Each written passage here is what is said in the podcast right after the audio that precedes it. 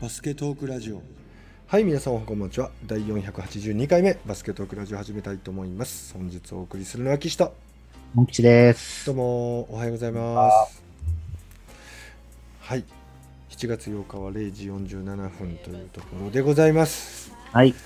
えー、2本撮りの予定でねそうですね。今から2本目ということになりますがはい。今回のネタは何でしょうか？はい。今回は、えー、FIBA うん。アンダー19のです、U19 のですね、うん。えーワールドカップが、うん。えー行われてまして、今。うんうんうん会場はラトビア。うんラトビア。はうん。あ相手は？相手は、ん？相手はですか？うん。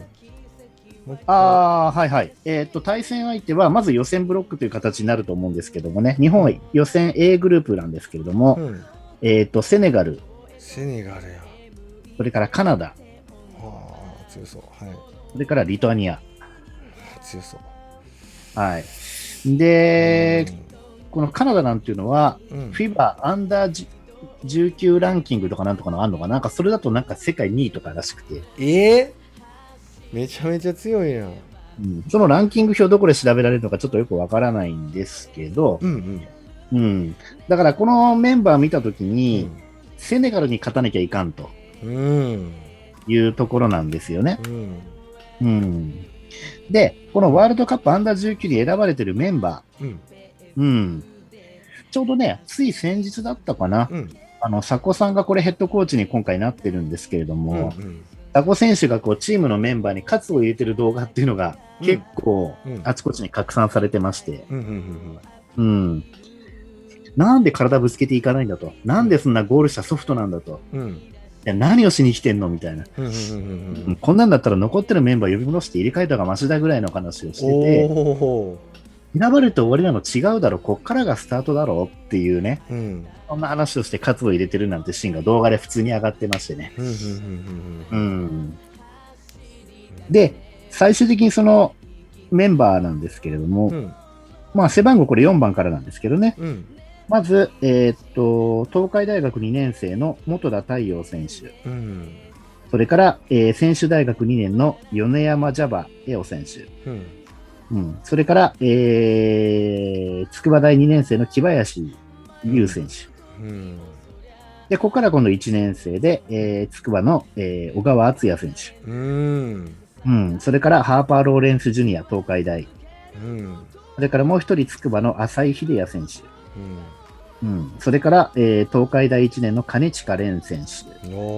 そうそうたるメンバーです。それから、ポイントガードで福岡大堀の3年生、岩下選手。うんそれから、えー、明星の、えー、菅野ブルース選手。うんそれから、これがちょっと前に一回ここで話したことあるんですけど、えー、山之内優斗選手、リベットアカデミー。うーん海外から来てるですね、戻ってきてる選手ですね。2メートル4センチあります。えー、すごいえっ、とね、木林選手が2メートル3。それから、浅井選手が、えー、筑波の浅井選手が2メートル。うん金近選手198ですけど、それから山之内選手が2メートル4センチ、うん87キロ。それから17番、あ、これ背番号ですけどね、山崎イブ選手、2メートル87キロ。うんそれから最後、これ飛び級で、えー、川島選手ですね、川島優斗選手、うん大堀2枚いってるね、うんうんうんも選ばれております。ここまでですね。うんうんうん。まあ、メンバー見ててもね、うんもう高さを意識して選んでるなっていう。この岩下選手だけポイントガードで183センチですけれども、うんあとハーパー・ローレンス・ジュニアも183センチ。うんそれ以外は195い、あ、190以上です、全員ね。うん小田選手と米山選手が190と191。うん小川選手もポイントガードして選ばれてるけど191センチ。うんあとはもう198とかね。今言ったの2メートル以上という、もう世界の高さを意識したメンバー選考です。確かにうん。もうこうなると、うん。高さがどうこうって言い訳できなくなりますからうね。ん。さらにね、あの、今回のあの、男子のあの、ハンガリーみたいにね、うん。さらにでかい選手に囲まれて何もできなかったってなったら、まだ言い訳できるかもしれないですけど、うん。世界に通用するため、世界と戦うために、うん。あえて低い選手を切って高い選手を集めてる以上、うん。言い訳できない、うん。まあそんな大会だったと思うんですよ。うんうん。うん。で、えー、まずセネガル戦。はい。私結構見てました。私全然見てないんで今日めちゃくちゃ楽しみなんですけどこれ。まずセネガルっていうとね、うんうん。まあ日本に来てる選手いっぱいいるじゃないですか。たくさんね留学生がね、うん、ああいうイメージあるかもしれないですけど、うんうんうんもうね、全然違う。えー違うの？どんなんだどんなんだあの言い方悪いけど、うん。あの日本にいるセネガルの選手のような選手一人もいない。えー、どういうことなん？どういうことなん？あんなもっとにも機動力が高いってこと？う、もうレベル高いですね。へえそうなんやだから日本に来てるセネガルの選手っていうのは向こうの代表に入れないレベルの選手が来てるんだなっていうのはよくわかります。うもうなんかね、うんアメリカっぽいバスケしてますね。なんかねね迫力あって、まあ身体能力高い。うん日本に来てる選手ってやっぱりあのセンターでね、うんうん。バスケ歴も実はやっぱあんま長くなさそうな感じの選手だったりもするわけですよ、セネガルの選手の中でも。うん。だからこっちはまあドリブルとかもスピードあって背が高いのに、うん。うん、とかね、うんまあうんうまく言えないですけど、えっと、ちょっと今日、モン吉の話を聞いてて興味があるのは、そのセネガルの、まあ、日本に来てる選手もいると。で、はい日本に来てないセネガル代表クラスの子たちは、はい。一体どこにいるんだろそれね、わかんないですけどう。、うん。確かうね、ん。間違えた、それはカナダだな。でもね、多分、他の国とかでうん。将来的にバスケやるような選手たちですよね。そうですね今ど他の国でやってるかどうかは知りませんけど、うんうん NBA とかもか狙ってるような選手たちもいるんじゃないですかね。うんやっぱりそうやなこのぐらいの身体能力でしたよ。すごっ。うんうんうんうん。うん。なるほど。でね、日本はどう攻めるかっていうと、うんうん。やっぱり、なんて言うんだろう、あの、結構プレッシャー与えていくんですよ、ガードも。うんうんうん。いのに。うん。だそこを必死にこうテクニックでかわして切り込んでいきますよね。うん。いたと思ったら、うん。シュートブロックするためにセンターが待ち構えてるわけですよ。うんうん。うん。だから、なんて言うんでしょうね、こう、高さに対抗するためにでかい選手選んでるのに結局高さで負けるっていう、どうしたらいいの的な？うんうん。あの、これ今回、この大会通してどの試合見ても、うん。もうね、そんな感じ。うん。やっぱり日本ではすごいけども、うん。海外相手にしちゃうと、ここまでやられちゃうのかっていうぐらいうん。やられちゃってて、まあこれはでも一つとしては、やっぱ世界のレベルと戦い慣れてないっていうところのうん。メンタルから来る。うん。やっぱガードとかフォワードがあんなにでかいのにこんなにプレッシャー与えてきちゃうと、もう視線切られちゃってもう判断力もちょっとやっぱ落ちて、うん。だから、旗から見てたらう、ん。なんて気合の入らない、やる気のない試合っぷりなんだっていうふうに見えちゃうようなバスケになっちゃってるんですよ。なるほどなるほど。とないはずなんだろうけど。なんかやっぱり日本っていう国がもうポジションをコンバートしていこうとしているのかなっていうふうに思ったりするんですけどうん例えばその国内だと、まあ、サイズがあってアウトサイドやっててもそれがまあすごいって言われるまだちょっと時代遅れな日本の風潮はあるじゃないですか。はい、はいで、もまあそれがもうスタンダードですよっていうところにシフトしていく、はい。うんもうそれが当たり前世界と戦うんだったらそれが当たり前なんですよっていう、うん。まあ、日本のポジションの考え方のコンバートをうん。国として取り組んでるのかしらって思ったりするしこの U19 でこのサイズの選手をやっぱりこうぶつけておいて育成しておくことで、まあ、今度 A 代表にもこう使える経験を持った選手になっていきしかもサイズ持ってるぞみたいなね。うん。こういう育成プランなのかしらと。あーでもね、形から入ってるっていう感じですかね。形から入ってる例えばそんな感じでしたね。だから高さを合わせるっていう。あ高さを単純にそういうメンバーを集めて、あとはポジション別にちゃんと動けるように訓練してるような感じ。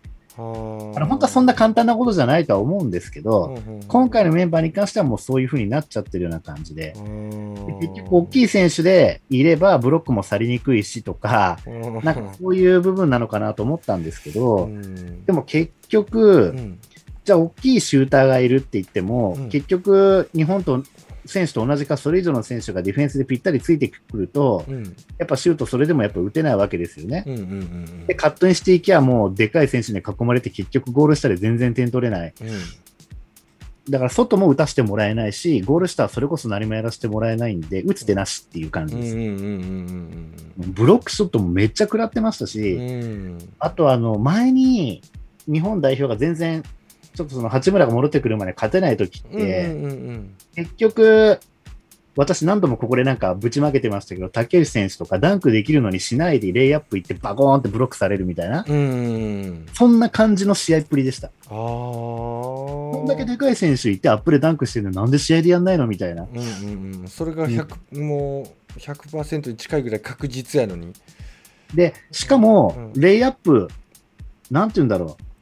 多分だけど、うん、レイアップ打ってる側は、うん、もう多分ブロックされないだろうと思って打ってるんだけど、うん、向こうはもう戻ってきて、ブロックできちゃうっていう、それに日本の選手、え、これもブロックされちゃうのってビビっちゃうみたいなね。うん、なんかそんな風に見えましたよね。うん、だから佐古さんとかは本当はそういうのに対抗できるように育てようとしてたんだと思うし、うん、そういうのいっぱい見てきてるから、うん、まあ、その動画でもあったようにね、もっと体ぶつけていかなきゃしょうがないだろうとか、うんそういう話もしてたんだと思うんですけど、うん、うん、やっぱりレイアップとかだと、やっぱ日本のあの変にかわして打つってあのスタンスってディフェンスからかわしてみたらそれこそが餌食になるわけじゃないですか、うん、まあそれをさせるために守ってるみたいなね。そうですね。変なシュート打たした。よしディフェンスの勝ちですもんね、うん、突っ込んでこられたら止めようとするも立ってるだけでも下手するとファール取られちゃうかもしれない、うん、リスクがあるのに、向こうが逃げてシュート打ってくれたら、こっちはファールせずに勝手にシュート見せてくれるか、うん、余計ブロックしやすいっていう、うん、もうそういうのにまんまとはまってる感じしましたね。ああ、そうなんだ。うん。だから本当にこれ、どうすりゃ勝てんのぐらいの、もう感じになってたっていうか、うもう本当にやられまくってましたね。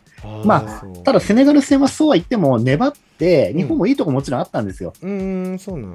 あの、2、3ゾーンって結構ゾーンをやってましたね。ああ、そうなんだ。うんうん、上から当たってって、うん、結構やっぱりあの、ハーフのところで、サイドに寄らせてそこで挟みに行くっていう、うんうんうん、そういう、まあ、いわゆるゾーンプレス的な感じのことはやってたんですよね。うんうんうん、で、そういうところでところどころでボール取って、あの、結構、そのままレイアップで点取れるっていう部分もあったんですけど、うん、でも何割かストーンって通されちゃうパスもやっぱ通っちゃったりするんでね、そんだけプレスっていうか、挟みにいってるってことは、ノーマーク通されちゃう時もあるので、逆にね。うん、で、やっぱり身体能力、高さで向こうが上回ってる以上、うん、どう考えてもセネガルの方が楽に点を取っていて、うん。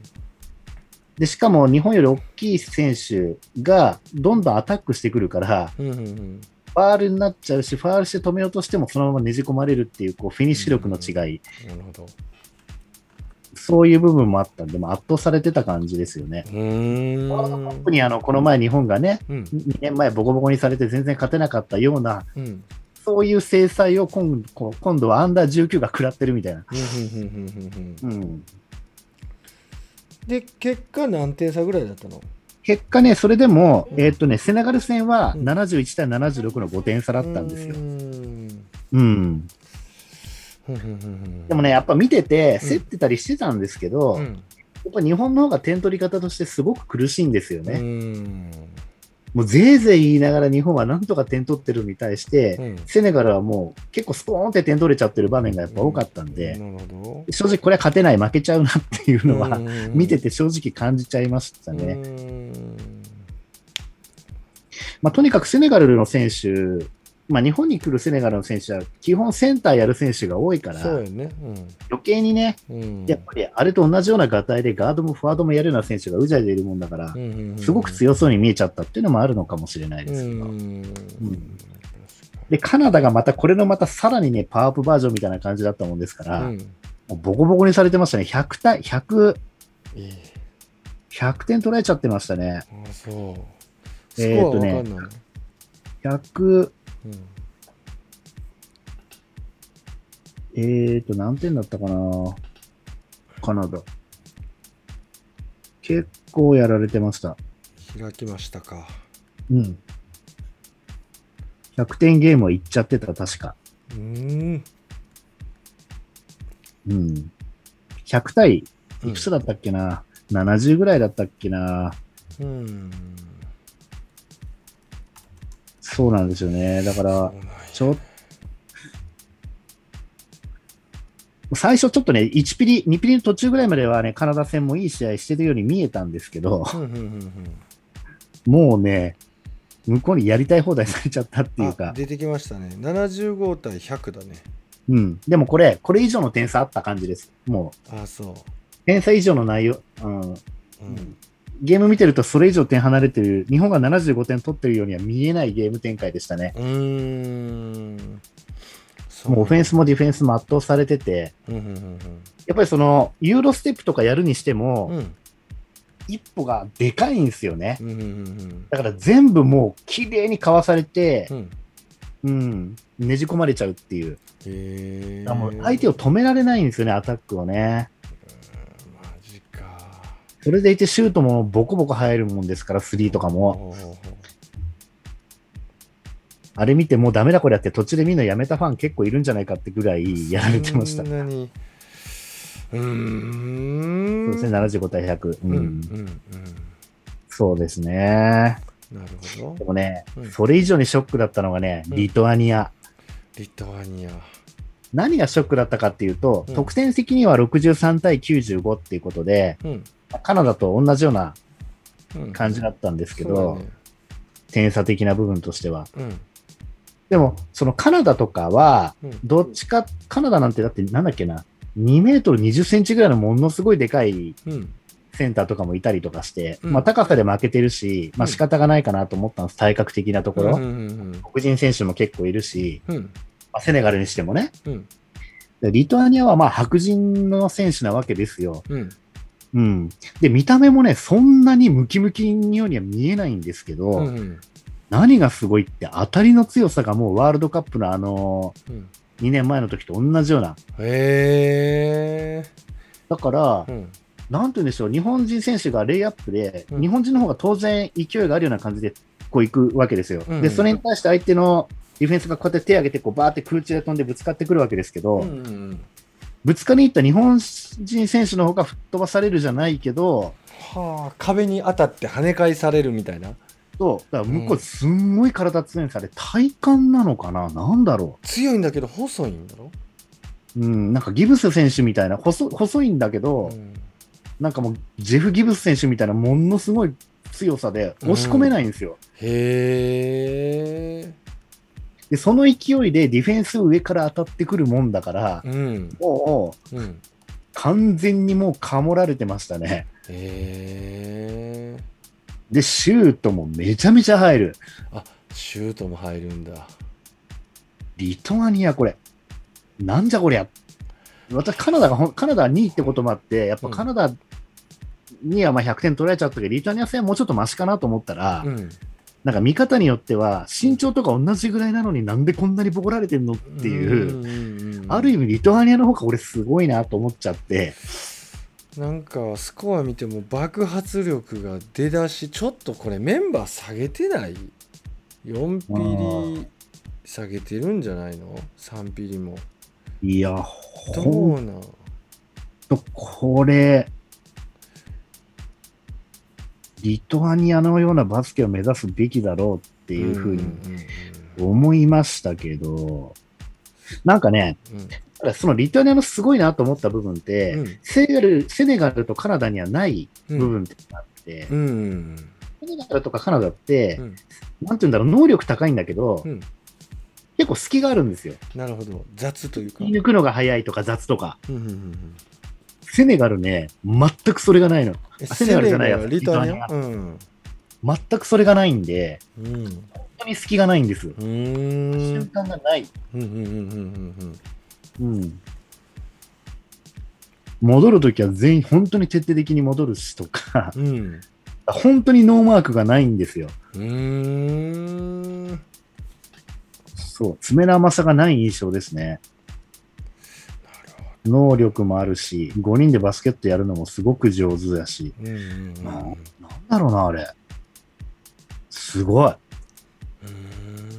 あれは、うん。もう、日本の指導者とか選手たちみんなお手本にすべきなんじゃないの？うわ見たいわほんま。なんか見れへんのかなこれ。見れます、見れます。どうやって見る？ちょっと。YouTube のやつで、あの、うん。見逃して見れるんで、後で送っときますけど、送っといてこれ多分私が言ってることで皆さん分かっていただけると思うんですけど、うんうんうん。だってカナダとかセネガルはもう身長とかも、もともとのその身体能力的なものがもともと差がありすぎるんで、うんうんうん。まあ、そこを捨ててでも他の部分でね、隙を見つけてそこでこう戦っていけばいいんでしょうけど、うん。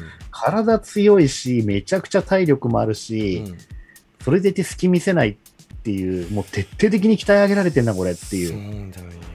だからよくあの、今、アンダーの指導者の人たちの間でう、ん。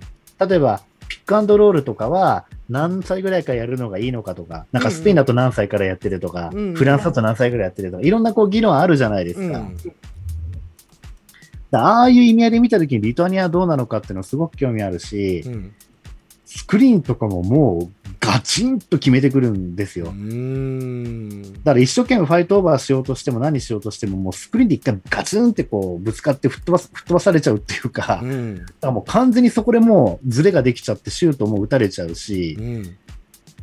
いや、あれを目指してほしいなって思っちゃいましたうね。ん。もちろんリトアニアも日本よりは背は高いんだとは思うし、うん。あとさそのリトアニアいやリトアニアに限らずだけどその代表の練習をどれぐらいやってるかってすごい大事よね。だってあそこはそうですよね。うん、そのリトアニアってモン吉から見て大体統一して気の抜けてるやつとかいないんでしょ？もういない多分完成度高い。そういうことやんね。まず一つとしては。そこの練り込み時間がちょっと日本とかと違うんかな。あそれはあるかもしれないですね。そんな大きな国でもないしう、ん。うん、意外とそういう集合もさせやすいとか、うん。なのかもしれないですけど、でもバスケットでこんなにレベルの高い、この小さな国でうん。できるって、まあもし、もちろん旧ロシアのあの流れがあるとは言ってうん。も、うん。ちょっとなんだろうな。もう圧倒されましたね。ああ、そう。絶対見よう。う。うん例えばわざと抜かせて、後でブロックすりゃいいや、みたいなね。うん。うん。そういうのなくて全部全力で行くんですよ、もう。へえ。で、なんかやっぱりオフェンスの方が勢い持っても突っ込んでってるのに、うん。ディフェンスの方が押し出してきてるみたいなね。うん。うん。うん。基本的じゃないですか、背がそんなに高くないチームからしてみたら、うん。うん。もう感心しちゃったっていうか、もう途中から日本の応援というよりはもうなんかリトアニアのバスケを見てたって感じですね、私は。いへやもう本当育ちのいいね、なんかお坊ちゃんみたいな子がめちゃくちゃ体強いんですよ。え。へそんなでもないのに。え。で、シュートめっちゃ入るし、何この子みたいな。へこれ、この選手たちが今の日本代表としてやったらどうなるのかなみたいなね。さすがに八村とかあの辺がいたら日本代表勝つのかなとかえ。思ったりもしますけど、結構危ないんじゃないのって気がするぐらいものすごかった。やばいな、それ。へや、ほんとすごい。え。これはもう本当皆さん見てみていただきたいですね。ぜひぜひ。いや、だからうん、カナダの方がランキング上だっていうイメージだったのでね。だから、リトアニアにはね、20点差ぐらいで攻めて、うんやけんできんのかなと思ったら、とんでもないって感じでしたね。へえ。うん世界の壁は高かったか。でもね、グループがね、ちょっと厳しかったのかもしれないです。ああの、今日、うん多分決勝トーナメントに出場するために、うん最後、この隣のグループの1位のセルビアと対戦してたんですよ。うんうん。B グループ1位。日本は A グループ4位なんですけど、ビリで。うんそしたら B グループの1位のセルビアとは86対89の3点差だったんですね。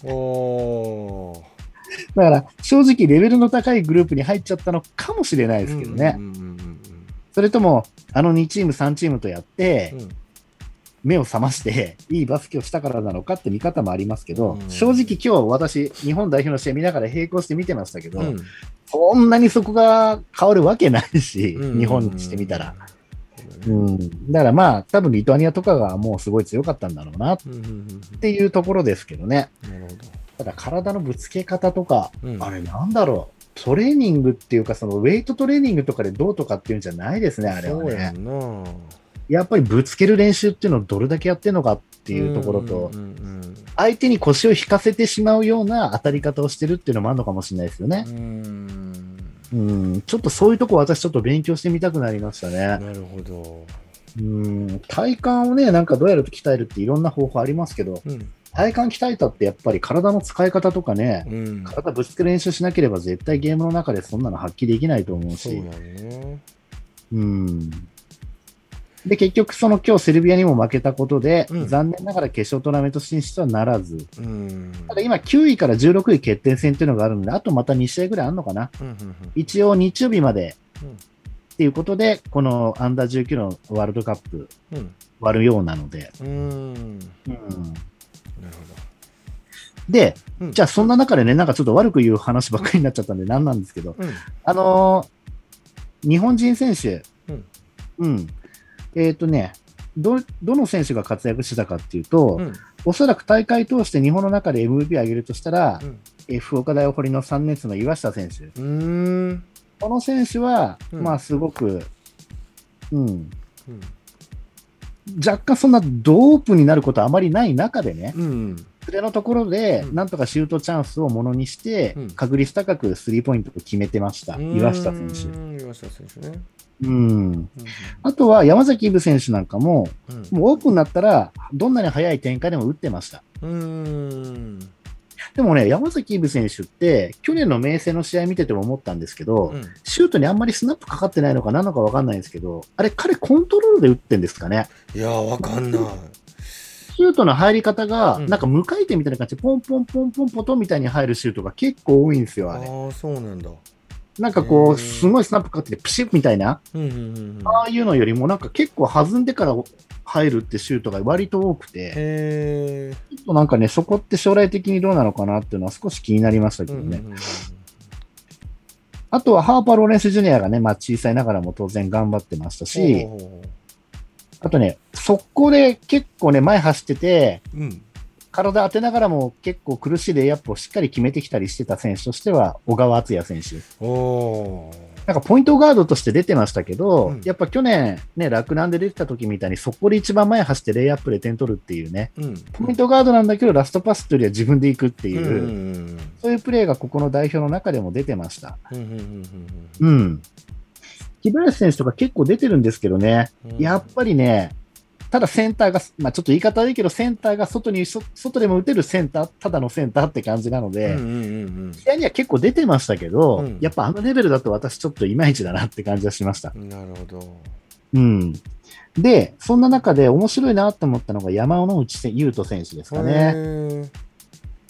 やっぱりね、あの2メートル4センチ87キロで、うん。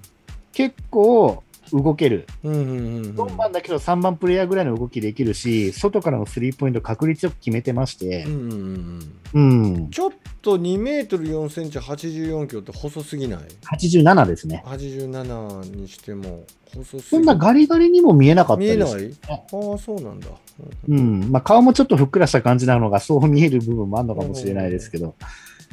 で、逆にね、うん。そう、ファンのブルース選手とかあんまり見せ場がなくて、金近選手もね、試合にところどころ出てるんだけど、なんかやっぱり、北洋にいた時ほどのなんかこう、ゲームをこう支配するような雰囲気っていうのは全然ちょっと出せてなくて、うんうんうんやっぱ岩下選手がとにかく一番目立ってましたかね。うんうんで、川島選手なんかももう結構うん学年がこんなに2つも3つも下だとは思えないような動きで、ああそうなんや。うん。やっぱり、去年の、今年のあの2月、1月2月の時のあの大会見てるとね、うん。やっぱり高校生とやっぱまだまだ差があるのかなっていう、うん。うん、1年生の時にシックスマンぐらいで出て、2年、3年になってためにやっと大堀でもなるタイプなのかななんて私は見てましたけど、うん。でも結構動きももう完全に高校生になっているえし、ー、早うんこれからもうちょっと体なんかも強くしていったりして、うん、うん、まだまだ伸びる選手なんじゃないかなっていう気はしました。うん。まあ、ハーパー選手なんかはもうね、琉球でもプレーしたりしてるし、うんやっぱり動き見ててもタフだなとは思いましたし、うんまあ、良かったところやっぱりディフェンスを結構一生懸命やろうとして、うんうん、足を動かして必死にやってたところですね。ただそれを嘲笑うかのように、身体能力でそこもひょいってかしてガーンみたいなダンクとかですね。うん、もうユーロステップ、ステップでかわされてそのまま決められちゃうとかっていうね、まあちょっと相手が上手だったっていう、まあそんな印象を受けましたけれども。うん。なるほどね。ちょっとショックでしたね。もう日本で見ててこんなにすごい選手たちだから、ほら、割とアンダー世代は結構いい試合したりしてたじゃないですか、今。いいよね、うん、今までね。今回だって結構いいメンバーだと思うんですよ。うんうんうんだけど、ここまでボコボコされちゃうと、見ててもなんかすごい私もショックで、うんうん、え、世界との距離って縮まってたんじゃないの？と思って、まあ、この大会だけでね、うん、全部言えるわけじゃないんでね、わからないですけども。うん、うん、いやー、今回のすごいびっくりしました。体調もぜひ見て、これちょっと。うん、ちょっとこれ絶対見るから、あの、リンク後で教えてね。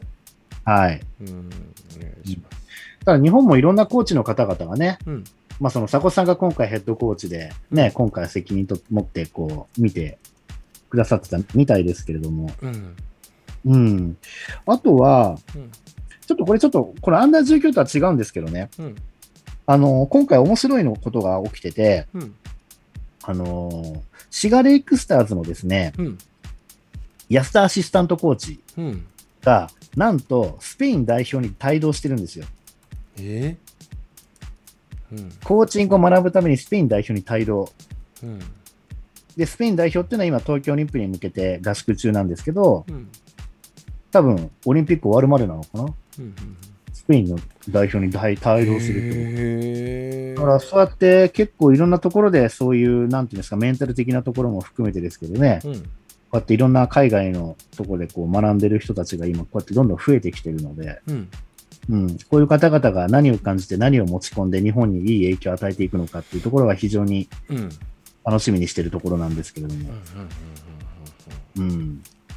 すごいですよね。代表、よく入れてもらいましたよね、そもそも。うん。しかもスペインじゃなくて日本と対戦するんですよ。相手にされてないだろうけど。ああ、そうやな、そうやな。そもそも。うん。ねなんか、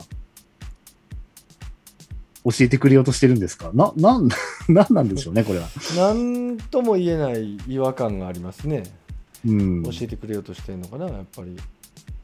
そうですよね。うん、まあ、サイド選手とか、まあ、ちょっと交流的な部分っていうのもね、うんうんうん、元スペイン代表の選手とか来てたりとかね、うん。うん、今、サイズ選手が日本にいたりとか。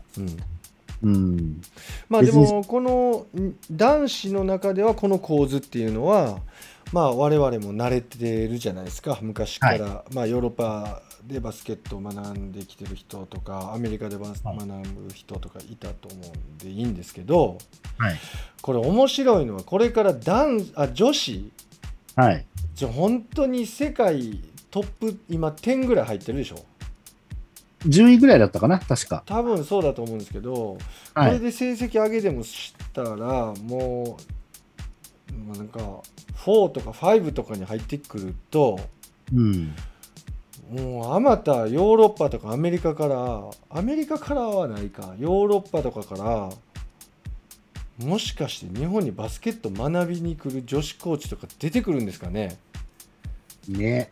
ちょっと聞いたことなくない？あのこのどっかイタリアからバスケットを学びに日本に来ていますっていう逆に教えてくれみたいな聞いたことある、まあ、ホーバスコーチはね、うん、まあ、今はもう日本人みたいなもんだからあれだけど、うん、でも、どうなんでしょうね、日本が仮に強いっつっても、日本人の監督が強いに強くしていればそうかもしれないけど、うん、海外の監督が来て強くさせてるってことであれば、またちょっとそんなふうにはならないかもしれないですよね。えっと、そこはね、別にね、例えばそのヨーロッパの人がコーチしてるとするやん、はい、で日本で指導してる、そのチームジャパンを見たいって言って、外国から来るっていうね。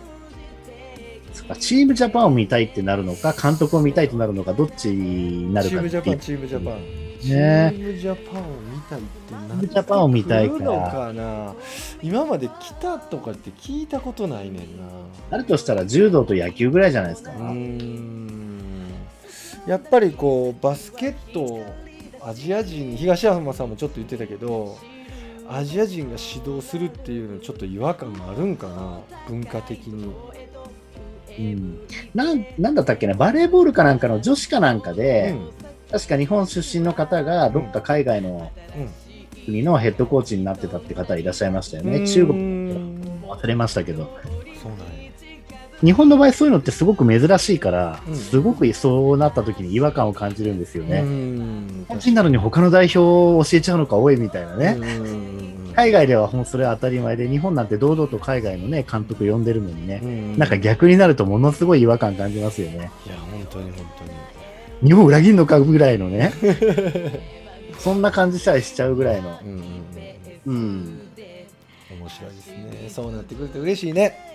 そうですね、うん、でそういう方が出てくると日本代表とのまたその国とのね、うん、親交が深まって、だってアルゼンチン代表となんてね、ワールドカップ前に練習試合できたのなんて絶対あれラマスさんのおかげですよね。